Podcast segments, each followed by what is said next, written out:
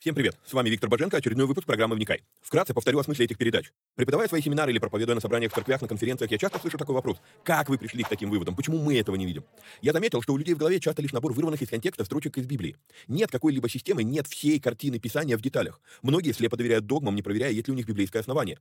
У меня же стремление сложить единую картину всех этих пазлов и увидеть, что же Писание действительно говорит, а чего не говорит. Багаж размышлений стих за стихом почти по всему Писанию я и выкладываю в этих видео. Важное предостережение. Не стоит воспринимать эти передачи как конечное учение. Цель этих эфиров лишь только показать, как можно разбирать Писание, ознакомиться с известными мне версиями, выдвинуть свои. При этом предупреждаю, что эти передачи могут быть опасны, так как могут выдвигаться еще сырые, невыверенные идеи. Я дерзаю их озвучивать, потому что хочу, чтобы мы все восстановили навык размышлять, а не тупо верить всему, что мы смогли нагуглить, прочитать, слепо доверять чьим-то мыслям. При этом, пожалуйста, не надо, посмотрев несколько выпусков, кидаться и исправлять своих знакомых слушателей. Эти передачи для более корректного личного понимания текстов Библии, а не для бунтов в собраниях. Писание действует через внутреннее преобразование, а не через громкие внешние события. В этих эфирах за беспрекословный авторитет принимаются только 66 книг канона Священного Писания. Второканон, Талмуд и прочие апокрифы мы можем рассматривать и часто рассматриваем. Но для меня они лишь мнения, которые имеют право на существование, но не являются глазом с небес. И да, я отдаю себе отчет, что и сами эти передачи тоже по своей сути апокрифичны. Теперь немного технической информации. К сожалению, времена, когда можно было рассчитывать только на Facebook и YouTube, ушли в небытие. Какие-то соцсети запрещают власти, какие-то соцсети сами запрещают нас. YouTube на Западе уже приобрел репутацию видеогулага за навязывание своей повестки и подавление несогласных. И кто знает, что и кто еще надумает запретить нам или запретить нас. Видеогулаг уже дважды уничтожал наши каналы. Поэтому мы ведем много разных средств коммуникации с вами. Если вдруг что случится с нашими социальными сетями, помните, что есть сайт успехвбоге.рф, где можно подписаться на рассылку и всегда быть в курсе новостей. На данный момент мы используем четыре платформы для видеоматериалов. Odyssey, Rutube, Zen и Rumble. Ну и пока еще используем видео ГУЛАГ. Ссылки на все эти каналы стараемся добавлять под каждое видео. Кстати, может кто не знает, но на видеоплощадках можно ускорить воспроизведение. Мне кажется, что я говорю довольно медленно, поэтому в записи можно смело ставить скорость в полтора раза быстрее. Помогайте нам находить отрывки, достойные того, чтобы выложить их в виде сторис, рилс, шортс, клипов. Если увидели хороший лаконичный отрывок, пишите в канале на телеге. Название видео, где увидели этот сегмент и какая минута. Эти передачи можно также слушать в виде аудиоподкастов. Подписаться на подкасты можно через успехвбоге.рф наклонная черта подкасты. Говорят, хорош тот учитель, после учения которого вопросов стало только больше. Вот я и стараюсь быть хорошим. Если после просмотра передач у вас возник вопрос, вы можете его задать в специальной группе на Telegram. Попасть в нее тоже можно через канал в Телеге. Кстати, все новости служения помимо сайта тоже публикуются в этом канале. Есть просьба. Социальные сети считают крутыми и начинают продвигать те ролики, которые досмотрели до конца, которые лайкают, комментят и которыми делятся с друзьями. В какой-то мере можно даже сказать, что когда мы делаем эти простые действия с христианскими видеоматериалами, мы помогаем распространению Слова Божьего. Алгоритмы соцсетей начинают рекламировать эти материалы, если видят, что вокруг них много активности. Поэтому, если у вас не убудет, прямо сейчас ставьте пальцы, подписывайтесь на канал, жмите колокольчик, комментируйте, обязательно делитесь ссылкой с друзьями и все такое. Поехали!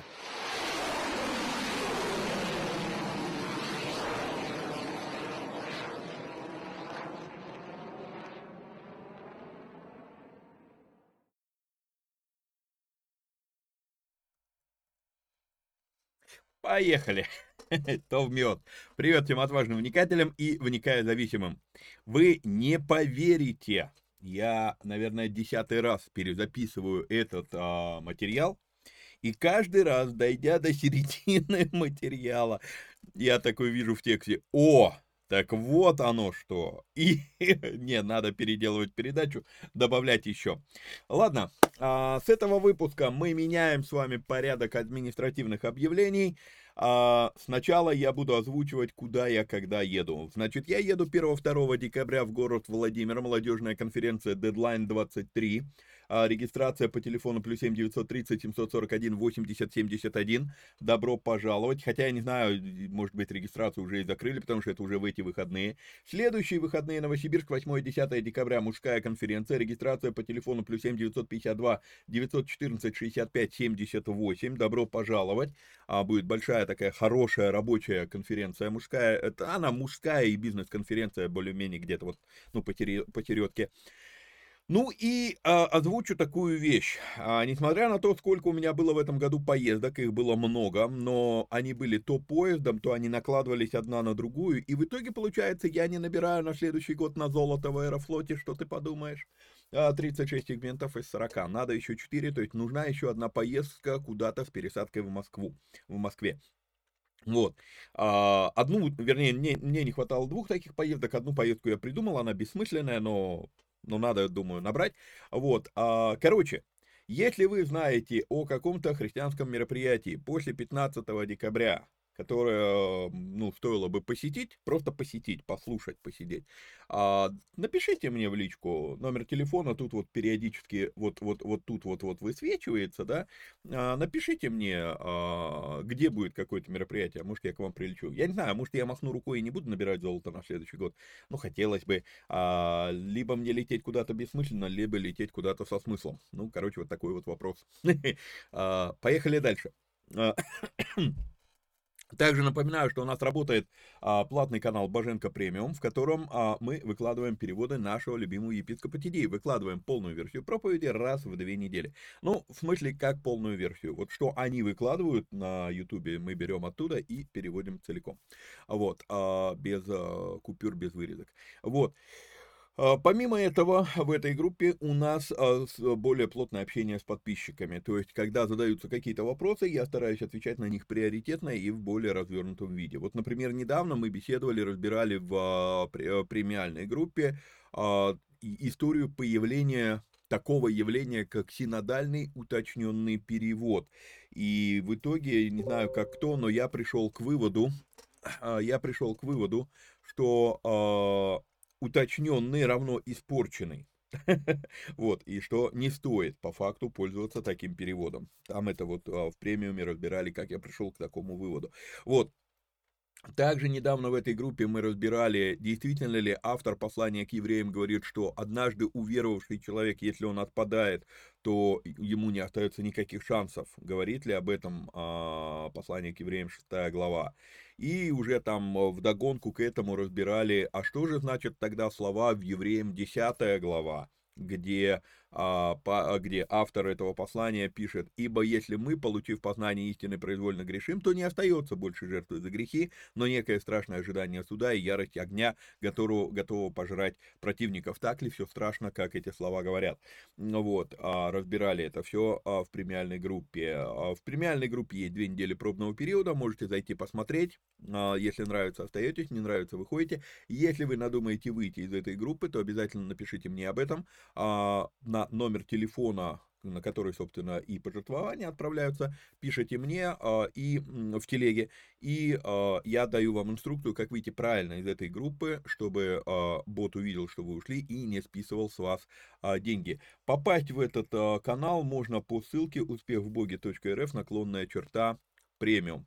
Ну и также напоминаю, что поддержать эти эфиры а, можно переводом по номеру плюс 7 999 832 0283. По всем вопросам а, в письменном виде в телеге а, обращайтесь тоже по этому номеру телефона по административным вопросам. Вот. Огромное спасибо всем тем, кто уже поддерживает наши эфиры, но все-таки, если вам нравится, что мы делаем, то вот ну, по этому номеру телефона можно нас поддержать еще.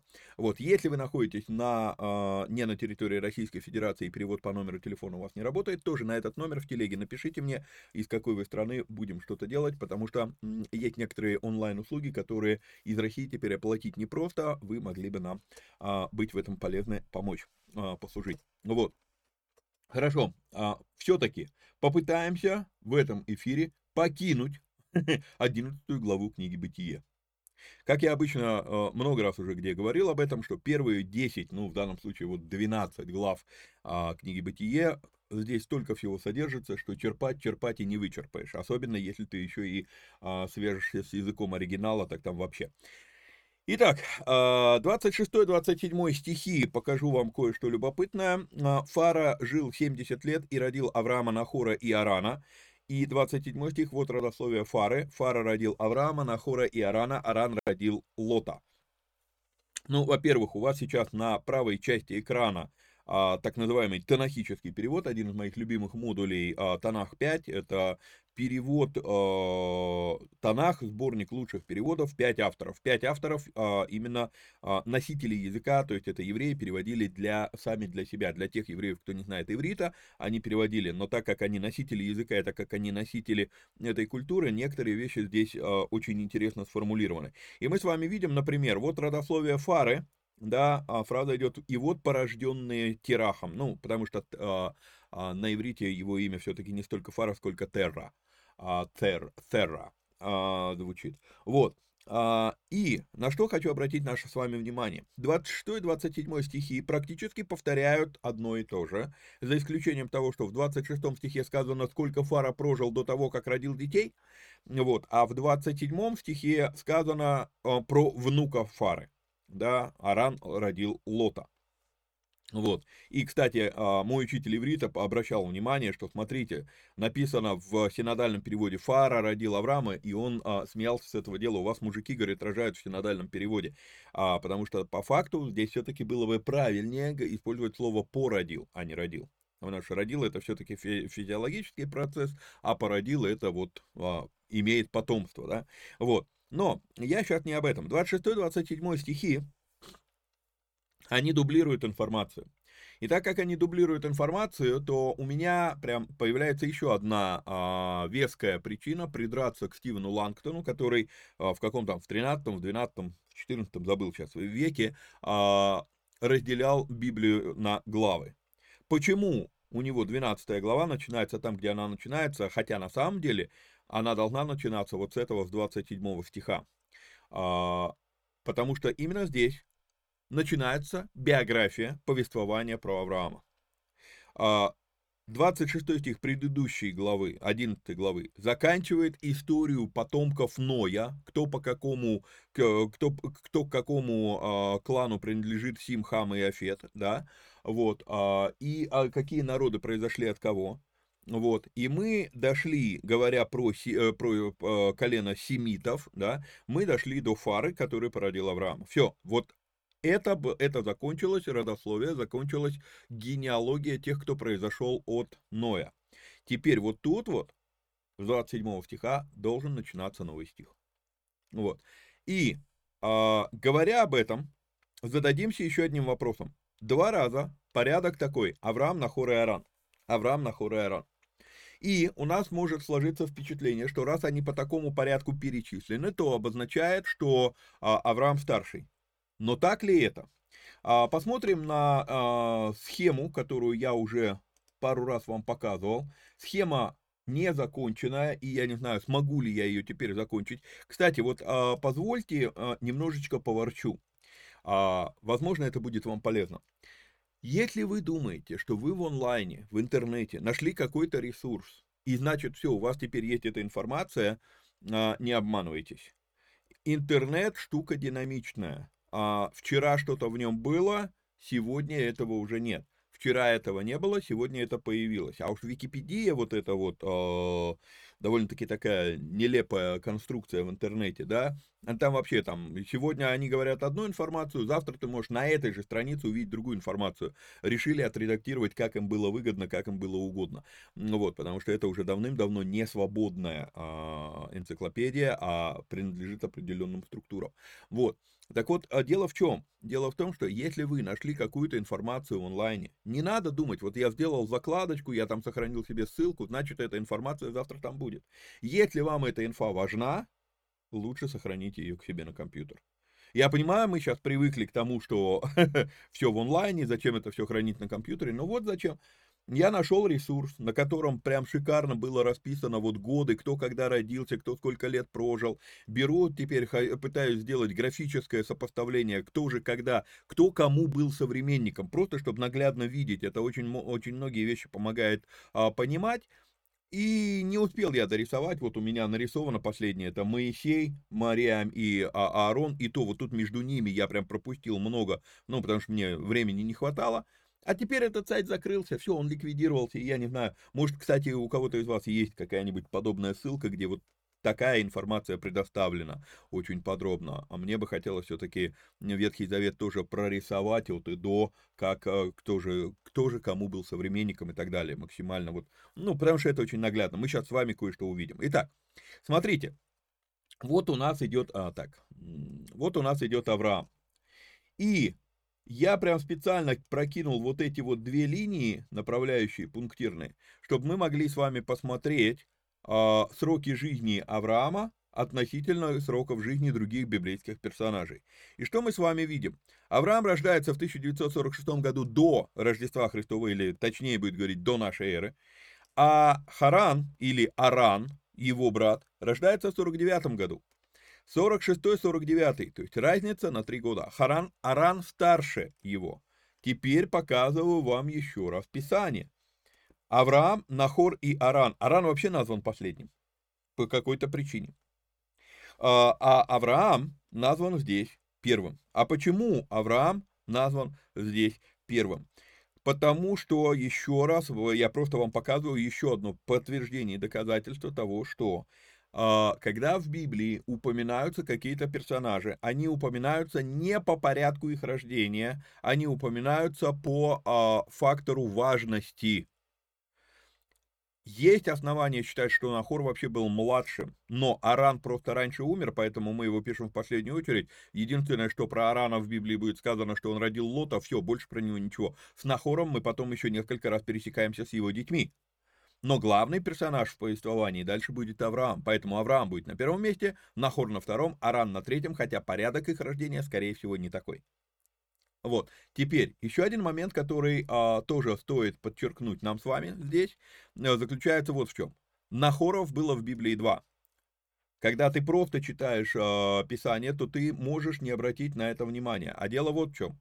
Нахор рождает Фару, Фара рождает Нахора. И вот тут вот то ли я не успел э, с того сайта взять эти данные, то ли их там не было, годы, годы рождения и смерти Нахора не знаю. Но Фара, получается, в честь своего отца, Фара называет своего сына, одного из сыновей. Вот. А, то есть Нахоров два. И поэтому где-то у меня здесь была это... А, ну да, вот он, чуть выше. И здесь, ну, может быть, этого не видно, приближу, а все равно не особо будет видно. Брак Нахора второго я пишу. Брак э, Нахора второго и Милки. Про этот брак мы еще с вами поговорим. Тоже очень а, любопытная информация из, а, из этого брака а, всплывает. Итак, а, если вот доверять данным, которые я нашел вот на том сайте, который погиб, вот, а, то получается, что Нахор второй, а, он вернее, не Нахор второй, про Авраама сейчас говорим, Бог опять, мы видим опять подтверждение тому, что а, Бог движется не через старшего сына. И вот тут вот надо а, озвучить некоторое еще одно мое наблюдение. Оно касается не именно вот этого отрывка, оно касается в целом Ветхого Завета. А, во-первых, я наблюдаю, что действительно сквозь Ветхий Завет Бог движется не через старших детей. В случае Давида это вообще восьмой сын Иисея. Вот. Но при этом, при этом, есть еще один любопытный нюанс, что э, неправильно, неправильная фраза «Бог не движется через старшего сына» заключается, неправильность этой фразы заключается вот в чем. А, у нас есть ошибочное мнение, что Библия – это книга про священников или для священников. Но вот в чем дело. То, что Библия не для священников, а для всех, кто ее будет читать, многократно это мы видим в Писании. Сказано, что каждый должен читать Библию, вот, э, священное Писание, вот. А вот про священников, вот тут вот у многих людей есть некоторое заблуждение. Я вам сейчас скажу эту фразу, я ее уже пару раз со сцены говорил, может быть, вы где-то слышали в проповедях ее, но я вам сейчас скажу фразу, и будет момент «Ага, а и правда что?» Что это за фраза? Если вы обратите внимание, то практически все главные персонажи Ветхого Завета – это не священники, а политические деятели. Моисей, является ли он священником? Нет, он поставил себе священника, рукоположил, кстати, своего старшего брата. Опять, первый сын становится э, священником, второй политиком. А Аарон – Моисей. Причем Моисей рукополагает Аарона на священничество. Хм, любопытная вещь. А, дальше смотрим а, с вами. Давид. Является ли он священником? Нет, он является политическим деятелем. А, хорошо, давайте перейдем к пророкам. Ну, там Соломон, там а, Саул, там, ну, тут а, книга судей. Все судьи не являются священниками, они являются политическими деятелями. Иисус Новин, там и так далее, это можно сколько угодно перечислять. А, давайте перейдем к пророкам. Даниил. Ну да, пророк, мы, при, мы привыкли накладывать на это некоторое такое э, удухотворенное состояние. Э, работал он, собственно, при дворе четырех императоров. Он политический деятель. Иосиф является политическим деятелем. А остальные пророки, большие пророки, малые пророки, они, а, одна есть закономерность у них. А, как говорится, они с ноги открывали дверь в ну, в, как это, в царские палаты, то есть они как-то были связаны постоянно с царями, были рядом с ними. И поэтому вот когда я наблюдаю за этой закономерностью, я вижу интересную вещь. Первых детей, потом, пока еще это не произошло, но первых детей Бог назовет, говорит, скажет, э, первенцы мои, поэтому вместо них я беру себе э, колено Левия. Но колено Левия лишь замещает первенцев, но он говорит, первенцы мои. То есть первенцев он видит как священников, как священно действующих людей в Ветхом Завете, а, потом, а уже, скажем так, в обыденном, в политическом мире а, он движется через остальных детей. Это вот, вот какая-то... Я не понимаю, почему это так, у меня нет информации, почему это так, но закономерность, весь, весь Ветхий Завет я наблюдаю. И вот это вот просто озвучиваю вам эту мысль, что она очень интересная. Вот. Идем с вами дальше. Теперь читаем, собственно, до конца этой э, главы. Вот, вот родословие Фары. Фара родил Авраама, Нахора и Арана. Аран родил Лота. И умер Аран при Фаре, отце своем, в земле рождения своего, в Уре Халдейском. Э, Авраам и Нахор взяли себе жен, имя жены Авраамовой Сара, имя жены Нахоровой Милка, дочь Арана, отца Милки и отца Иски. И Сара была неплодна и бездетна, и взял Фара сына, э, и, и взял Фара Авраама, сына своего, и Лота, сына Аранова, внука своего, и Сару, невестку свою, жену Авраама, сына своего, и вышел с ними из Ура Халдейского, чтобы идти в землю ханаанскую, но, дойдя до Харана, они остановились там, и было дней жизни Фары 205 лет, и умер Фара в Харане. Здесь довольно-таки все запутано, нам опять придется включать режим Шерлока Холмса, чтобы разобраться, что же мы с вами только что прочитали. Итак, смотрим по таймлайну прежде всего. Если мы смотрим по таймлайну, то мы с вами видим, что э, Харан умирает намного позже, чем Фара вышел из Ура Халдейского. Здесь же мы с вами читаем, что и умер Аран при Фаре, отце своем, в земле рождения своего, в Уре Халдейском. Как, а, подождите, Фара уже вышел. Еще раз показываю вам эту картинку. Вот получается, а, сейчас где у меня, чтобы я мог мышкой кликать. Вот у нас получается Харан, не обращайте пока внимания, почему написано Харан, когда в Библии Аран. Чуть позже поговорим об этом. Вот. А, вот он выходит. А вот, вот эта линия синяя, это год, когда Фара покидает Ур и отправляется в Харан. Интересно. Получается, что приблизительно, приблизительно, сколько тут у нас? 96-й, 79-й. 20 лет, да? Почти 20 лет. 18 лет. Через 18 лет после того, как Фара покидает Ур-Халдейский, Харан умирает. Но Библия нам говорит, что а, Харан, Аран умер при отце своем в земле рождения своего в Уре Халдейском. Что-то не стыкуется. Итак, просто читаю э, комментарий. Если смотреть по таймлайну, то Аран умирает намного позже, чем Фара вышел, вышел из Ура. Так где же умер Харан? В момент его смерти Фара был уже в Харане. В синодальном переводе перевели так, что э, это, это не пересекается, не видно этого, но однако в оригинале имя сына и название города схожи до степени смешения. Покажу вам это э, в оригинале. А, вернее так, чтобы потом не возвращаться на тонах 5, обращу ваше внимание, как в 28 стих переведен в тонах 5. «И умер Аран пред Тирахом, отцом своим». Пред Тирахом, или пред Фарой, отцом своим. Не при Фаре, а пред Фарой. Я э, убежден, что смысл здесь не географический, а хронологический, что Аран умер перед Фарой, до, до того, как умер Фара. То есть Фара еще был жив, когда умирает его сын. Вот что обозначает этот стих. Но теперь перейдем с вами а, на иврит, чтобы я показал вам кое-что любопытное здесь. Итак, и умер Аран. Вот у нас написано, э, так, сейчас выделю это э, одно только имя, Харан. А теперь город Харан. Город Харан, вот он. Практически почти одинаково написано, даже огласовки одинаковые, эти два слова. Здесь мы с вами видим гей, рейш, нун, буквы на иврите. Здесь мы с вами видим хет, рей, рейш, нун. При этом произносятся первые две буквы почти одинаково. В русско, вот для русского уха это почти неразличимые звуки. Г и Х. Гаран и Харан. А, и вот тут вот есть некоторый нюанс.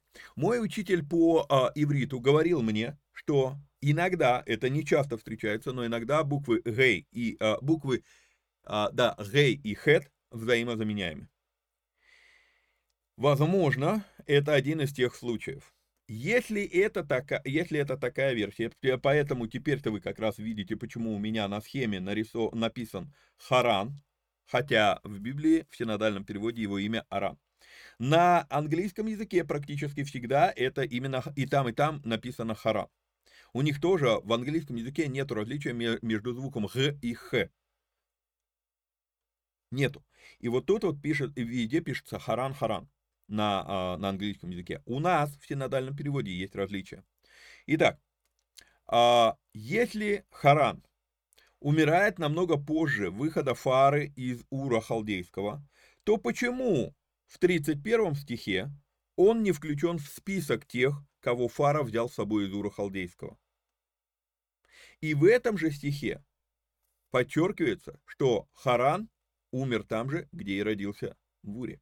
То есть в 31 стихе мы с вами не видим Харана названным, что они пошли в землю ханаанскую, что он пошел с Фарой в землю ханаанскую. А в 28 стихе мы с вами читаем, что умер Аран там, где родился, в Уре Халдейском. А, объяснить вот эту путаницу у меня получается только одной версией.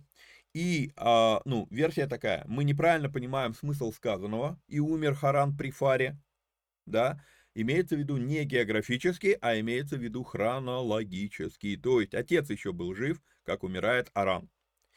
Брэдфорд говорит, что город, в котором на тот момент жил Фара, Фара называет в честь умершего сына. То есть мы не знаем, как назывался город, в котором Фара жил, когда он вышел из Ура Халдейского. В дальнейшем для библейского повествования этот город будет именоваться так, как его назвал Фара.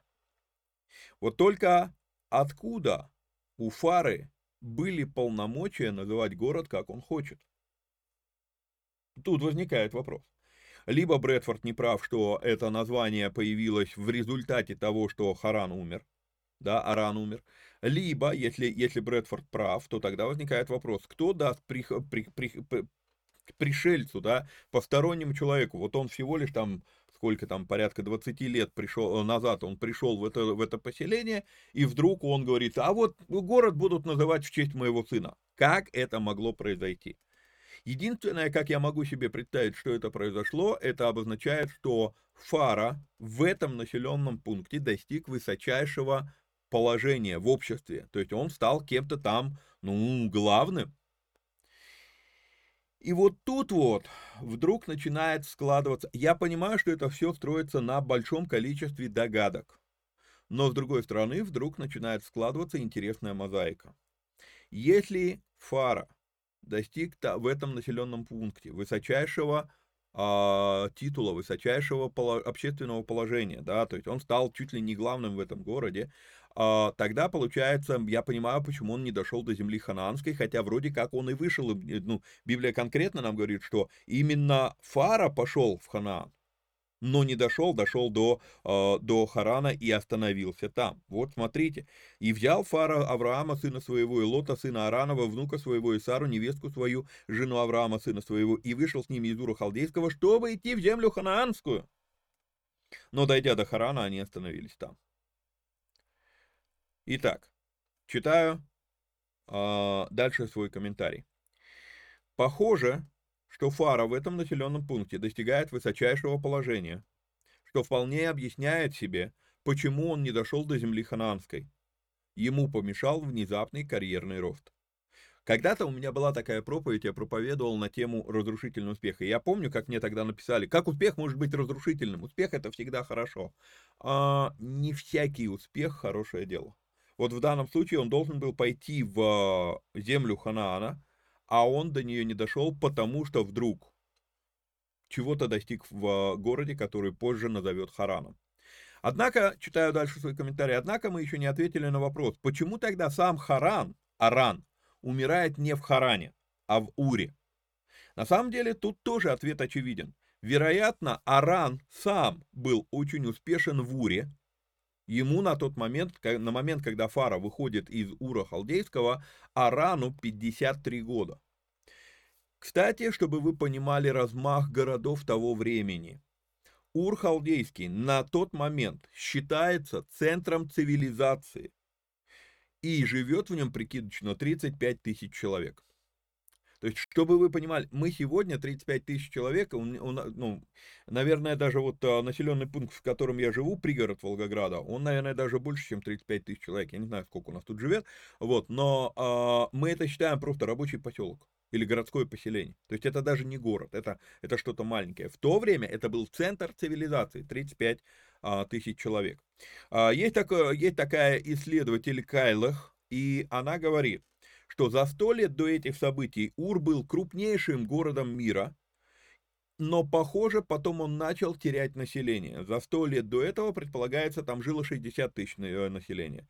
И за 100 лет он э, сократился до 35 тысяч населения. Ну, потому что есть Вавилон, да, э, есть э, другие места, уже народ начал расселяться, потому что смешение языков произошло. Это мы с вами э, разбирали. Так вот, получается, Фара из-за того, что Аран достиг чего-то высокого какого-то больших достижений в Уре Халдейском, Фара решает оставить сына в Уре, а остальную семью забирает с собой в поход на земли Ханаана. При этом мы с вами вдруг видим, что Фара поступает точно так же, как поступит потом Иосиф. Смотрите, что делает Фара. Фара берет Авраама, сына своего, и Лота, сына Аранова. Аран в этот момент, еще раз показываю вам эту схему, Аран в этот момент еще жив. А что делает Иосиф? А Иосиф делает очень похожую вещь, когда он приходит в Египет, э, не Иосиф, Иаков, прошу прощения, когда он приходит в Египет, он видит, что Иосиф в Египте достиг высочайшего положения, настолько высокого, что уже как бы считать его своим наследником, ну ты его не выдернешь из этой системы, и поэтому он говорит, приведи мне твоих детей, Иосиф приводит ему Манасию и Ефрема, и, и Иаков благословляет их как своих детей. И потом в коленах Израиля мы с вами не видим колено Иосифа, мы с вами видим колено Манасии и Ефрема. Как?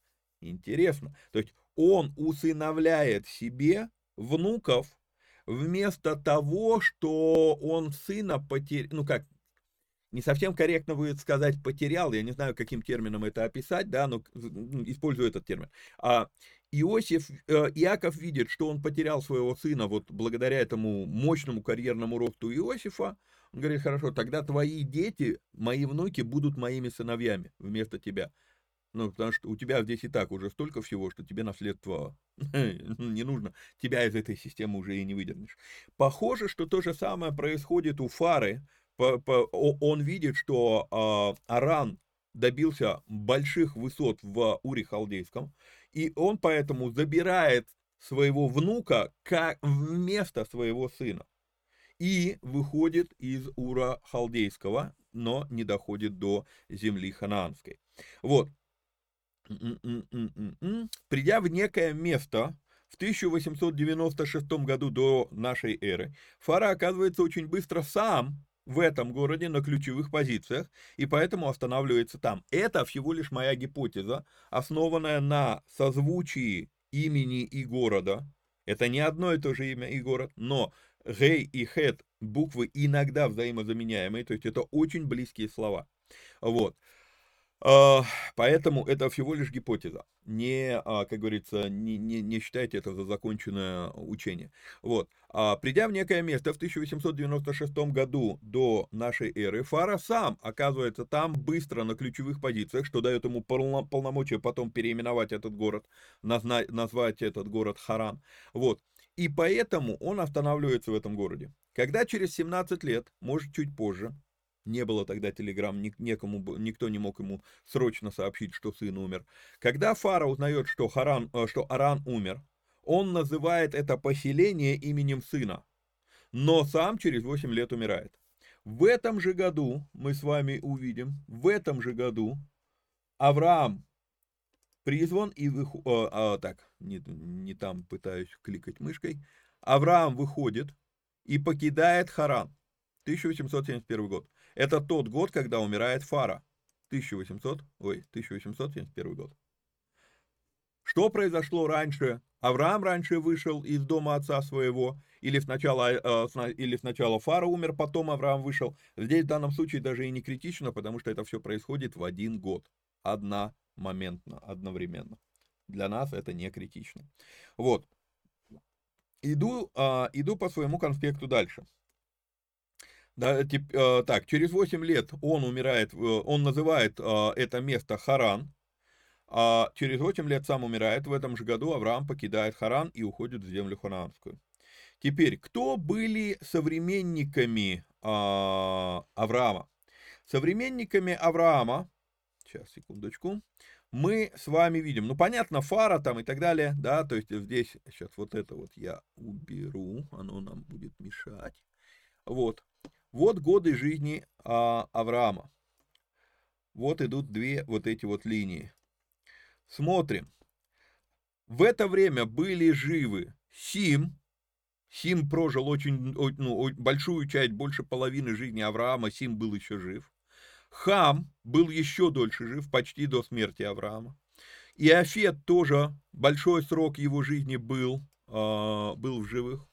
Немрод был жив. Куш был жив. Зря я эту линию убрал. Вот эта линия, вот эта вот линия, это когда Аврааму 46 лет. То есть, получается, Куш застал уже достаточно большой период жизни Авра- Авраама. А, идем наверх. Сим, Арфаксат, Сала, Евер. Евер прожил огромный, огромную часть жизни Авраама. Евер захватывает. Фалик умирает раньше, Рогав умирает, Ав- э, Авраам еще относительно ребенок молод, да. Мы с вами видим Сирух здесь, мы с вами видим, ну, Фара его отец, естественно, да, Нахор, дед, э, дед его умер раньше. Вот, то есть вот кто является современником Авра, А- Авраама. К чему, а, почему это важно подметить? Иов, кстати говоря, Иов умирает, когда Аврааму один годик. То есть они, вот с Иовом они пообщаться не могли бы, даже если бы были в одной географической локации. А вот здесь вот, если они а, оказываются в одной географической локации с Авраамом, то, получается, Авраам мог много чего узнать от Сима, он много чего мог узнать от Арфаксада, от Салы, от Евера, он много чего мог узнать от Хама и Иофета, если бы они были в одной географической а, локации. И мы не знаем, были ли они в одной географической локации или нет, мы можем только сказать а, вот, э- вот этот нюанс, что а, они могли обменяться. То есть откуда Авраам мог много знать а, про допотопный мир? Ну, собственно, все три патриарха тех времен, они все еще живы. То есть это тоже нюанс, который а, нам следует а, понимать. Хорошо, возвращаемся в текст. Возвращаемся в текст. А, По 29 стиху. Сегодня весь эфир, наверное, будет на то, чтобы просто выйти из 11 главы. По 29 стиху. Возможно, в 29 стихе мы видим еще объяснение, что Нахор был вообще младшим. Получается, что Нахор, написано, берет себе в жены дочь Арана. Аран был на три года старше, чем Авраам.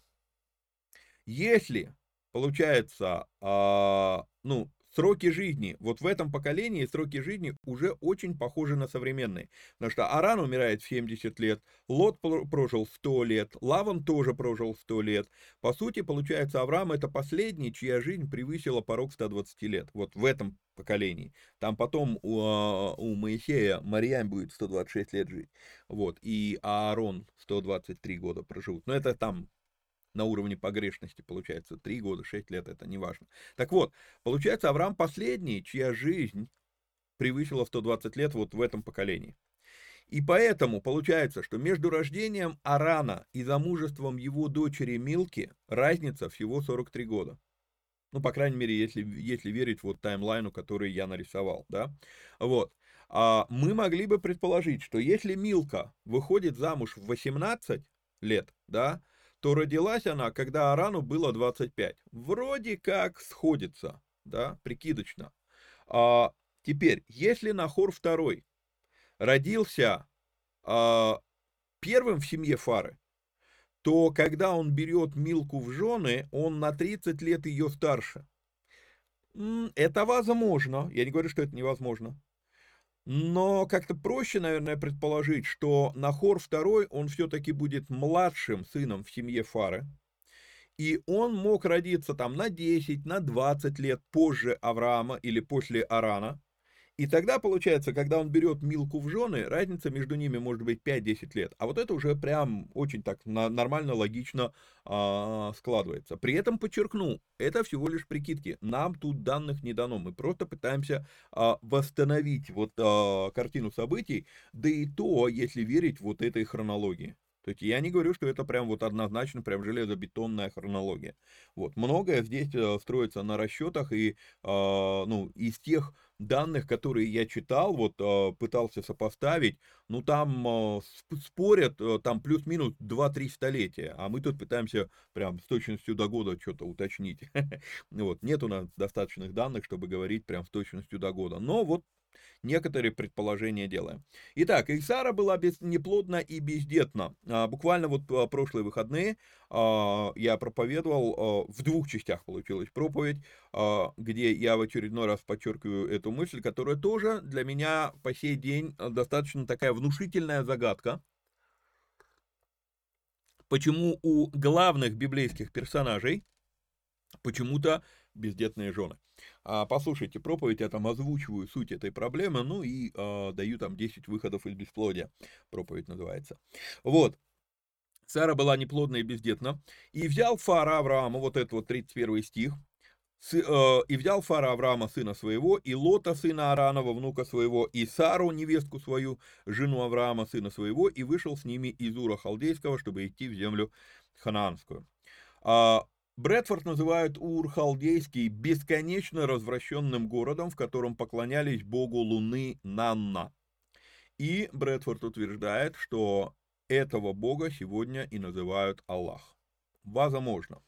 А покажу вам еще кое-что. А, несколько таких картиночек. А, так, это не та картинка. Сейчас, секунду. А, вот.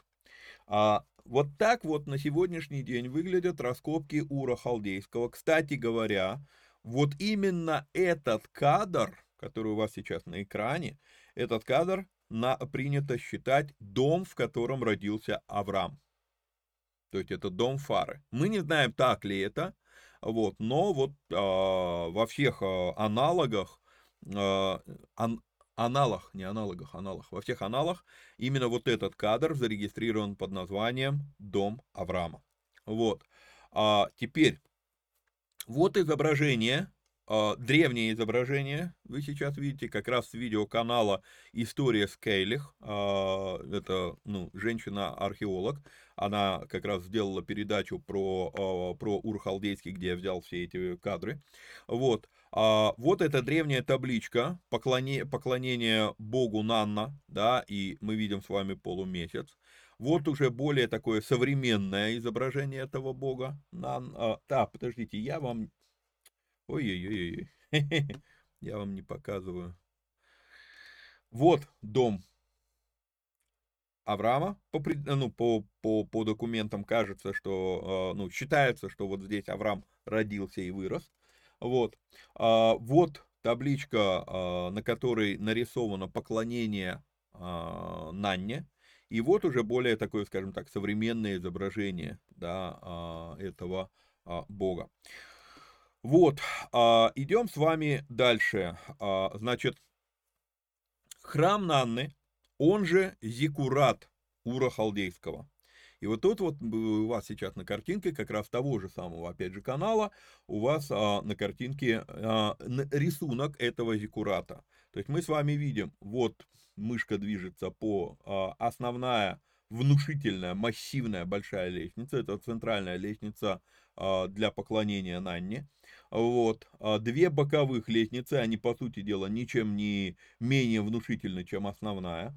Вот, здесь мы входим, и получается, а, не знаю, как вы, но у меня прям какая-то странная такая аналогия напрашивается. Внешний двор, внутренний двор, святое, святое святых. Мы видим, ту, ну, как-то вот интересно, что а, тоже, как сказать, структура а, этого объекта а, места поклонения, она как-то напоминает то, что мы позже увидим в Израиле. Но как а, структур, только структурно. Фактически там будет другое расположение всех этих вещей, но тоже вот четыре элемента. Есть святой святых. Вот тут вот наверху, собственно, это была обитель Нанны. Это считалось, здесь ему поклонялись. Здесь вот можно было походить вокруг, но, скорее всего, сюда допускались только жрецы. Вот тут вот уже могли собираться люди, а здесь могло собираться еще больше людей. То есть, ну вот какая-то такая же вот любопытная конструкция. Вот. Вот как этот а, зигурат выглядит на сегодняшний день, а, раскопки. И вот то, что мы сейчас с вами видим, судя по всему, если я правильно понял а, этот кадр, то это хранилище глиняных табличек откопанное. Читаю а, с сайта Фома. Рядом с, дику, с декуратом находилось великое хранилище глиняных табличек, где содержался хозяйственный архив. В юго-восточной части священного участка стоял царский дворец и мавзолей царей Ура. Здесь же были обнаружены надписи с именем синарского царя Амрафела, который упоминается в 14 главе книги «Бытие». То есть вот именно на подобных раскопках находят таблички, в которых упомянуты имена разных царей, которые подтверждают нам, что Библия говорит ли реально исторические данные. То есть, а, допустим, вот э, здесь найдена табличка с надпись с именем царя Амрафела, и, то есть, и потом мы видим, да, в Библии он упомянут. То есть, в какой-то мере вот эти раскопки, они подтверждают нам а, достоверность Писания. Вот. А, ну и еще один наиболее такой знаменитый снимок, вот как выглядит э, этот зигурат Ура Халдейского, если смотреть со стороны вот основной вот этой вот массивной э, лестницы. Вот это, ну, наша современность. Вот. Э, но вопрос, который возникает, это вопрос, который вот на этом кадре. С какого перепугу Фара пошел в Харан на северо-запад, а не сразу в Хананею, ведь вроде как написано, что он пошел в землю, чтобы он вышел с ними из Ура Халдейского, чтобы идти в землю ханаанскую. Но потом мы с вами читаем, что дойдя до Харана, он остановился там. Как так получилось? Ну, вот, вот, вот показываю мышкой, да, вот он Ур-Халдейский, ну иди сюда сразу на, на запад, в Ханаан. Почему он пошел куда-то на север, на северо-запад, а не пошел напрямую. Ну, этому есть несколько объяснений. А, самый простой вариант объяснить это заключается в том, что Фара пошел типичным путем того времени. Аравийская пустыня, вот то, что здесь нарисовано у вас коричневым цветом, Аравийская пустыня, она не заселена, жить в ней невозможно, идти через нее было бы самоубийством. Поэтому вот, вот есть, а, а, есть вот эта вот а, долина плодородия, то, что здесь у вас нарисовано зеленым, и, поэт, и получается, что Фара пошел долиной плодородия, то есть он из Ура приходит в Вавилон, потом идет дальше и приходит в Харан. Вот. Кстати, вот эта черная линия и вот эта красная линия, она называется Великий Царский Путь или Большой Царский Путь. И вот по этому большому царскому пути, а, собственно, Фара и пошел. Однако, то есть это очень распространенное мнение, он просто пошел по долине плодородия, он просто пошел по э, ну, большому царскому пути. Это распространенное мнение. Но мы с вами смотрели на, на датировки, и эти датировки наталкивают на мысль, что возможно, возможно, когда а, ну, появляется подозрение, что Фара достиг высот в городе Харан, Возможно, это мое личное предположение, что Харан стал местом поклонения Нанне, благодаря тому, что пришел туда Фара. Нанне поклонялись а, в Ури-Халдейском, и потом летописи показывают, что Харан тоже был местом поклонения Луне, как и Ур. И кто-то говорит, что Фара пошел в Харан, потому что там поклонялись Нанне, а у меня есть подозрение, что в, в Харане стали поклоняться Нанне благодаря тому, что туда пришел Фара. Он принес с собой эту религию. Это лично мое а, такое предположение. Именно это позволяет ему быстро стать ключевым персонажем в этом городе, и тогда ему, ну, ему, а, у него есть полномочия дать название этому городу и назвать этот город в честь своего сына, который к тому времени умирает. Вот. А если это так, то есть он задерживается там, тогда складываются другие элементы мозаики. Предания говорят, что Фара торговал истуканами. Да, он не только торговал, он, возможно, стал жрецом этих истуканов. И именно поэтому Бог и говорит теперь уже Аврааму уйти из дома отца своего. Теперь, а опровергает ли это версию, что Бог мог изначально проговорить к Фаре идти в Ханаан? Не опровергает. Во-первых, Библия прямо нам говорит, что он собрался идти в Ханаан. Это, это факт, который есть в Библии. Четко сказано, что он, он, он вышел из Ура Халдейского, чтобы идти в Ханаан. Это, это факт. А теперь, а, Бог ли ему сказал туда идти? Если вы задумаетесь, то вокруг себя вы можете видеть достаточно много людей, которые начали, как говорится, за здравие, закончили за упокой. То есть, мне Бог сказал делать вот это. И мы начинаем это делать, по пути мы где-то побочно добиваемся какого-то успеха, и такие, а, нет, то было не Бог. Вот, видите, меня вот здесь вот поперло, вот, вот, вот, вот это вот, значит, вот сюда меня звал Бог. Сколько, ну, сколько людей из нашего окружения а, были смыты учением об успешном успехе, как теперь а, юмористически называют это учение сколько людей вокруг нас становятся фарами. Поэтому а, одно другому, вот, ну, на мой взгляд, еще не противоречит. Окей? Вот. И дальше мы с вами говорим, и было дней жизни Фары 205 лет, и умер Фара в Харане. А, здесь, на этом мы с вами заканчиваем 11 главу. И мне не хочется начинать 12 главу, собственно, э, историю, а, так, где у нас, историю Авраама, потому что нам надо будет разобрать очень большой и очень не, не, не, не всем приятный материал когда мы начнем говорить про Авраама.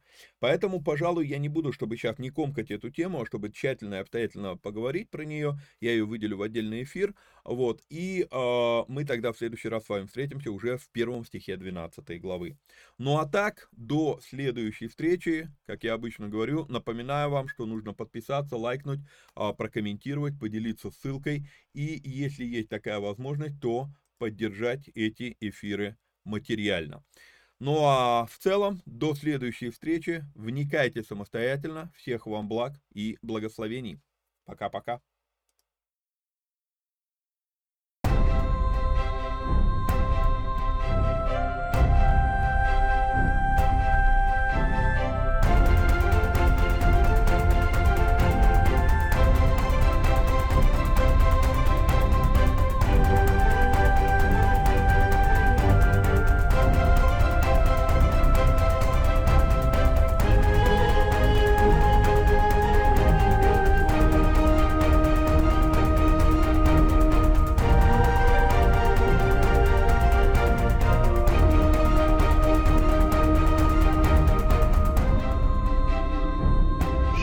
ישראל, אדוני אלוהינו, אדוני אחד.